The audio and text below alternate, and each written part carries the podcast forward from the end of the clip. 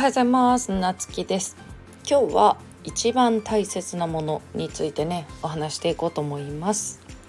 一番大切なものそれは自分自身です。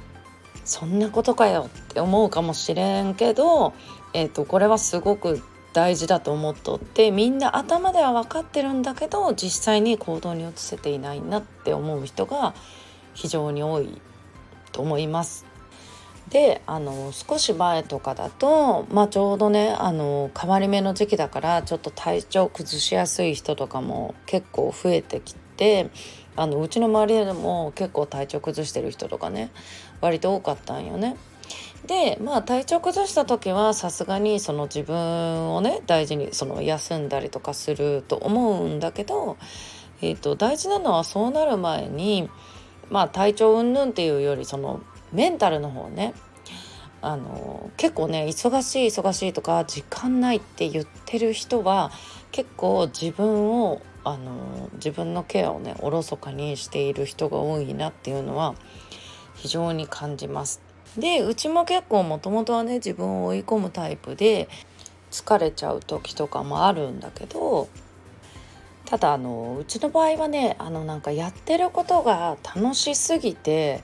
時間を忘れちゃうとかなんかそれ以外やりたくないみたいなうち結構集中型なんでまあその分飽きるのも早いんだけどなんかそういう方が大きいかな。でまあメンタルが崩れるとかいうよりかはまあなんかある程度こう自分が納得したらちょっとあのペースがねそこからスローになってくるまあでもそれもあのコミットするのにすっごい必要な時期ってあると思うよね最初のまあ例えば最初の3ヶ月とかはさ新しいことをなんか知った最初の3ヶ月とかめちゃくちゃなんかそこに集中して学びを深めたりとかまたなんかこう新しいことに取り組む時ねまたそっちなんかわーって集中してとかっていう感じなんよね。でまあ合間合間で自分のケアもしたりとか休むべきところでは休んだりする。でまあそれがあの長時間になることもあるけどでもやっぱりそうやって自分の限界を知って自分でコントロールしていくっていうのはあのすごいね重要だなと思っとって。であのそうなることによってねうわ時間がないとかなんかそのどうしようみたいにネガティブになっちゃう人って結構いるんだけどもうそういう時は脳をとにかく休めなきゃいけないと思っててあの結局ねあああれやらなきゃこれやらなきゃとかさ脳はもうずっと働いていろんなこと考えたりとかで不安になって結局ネガティブになるから全然あの休まってないんよね。例えばあの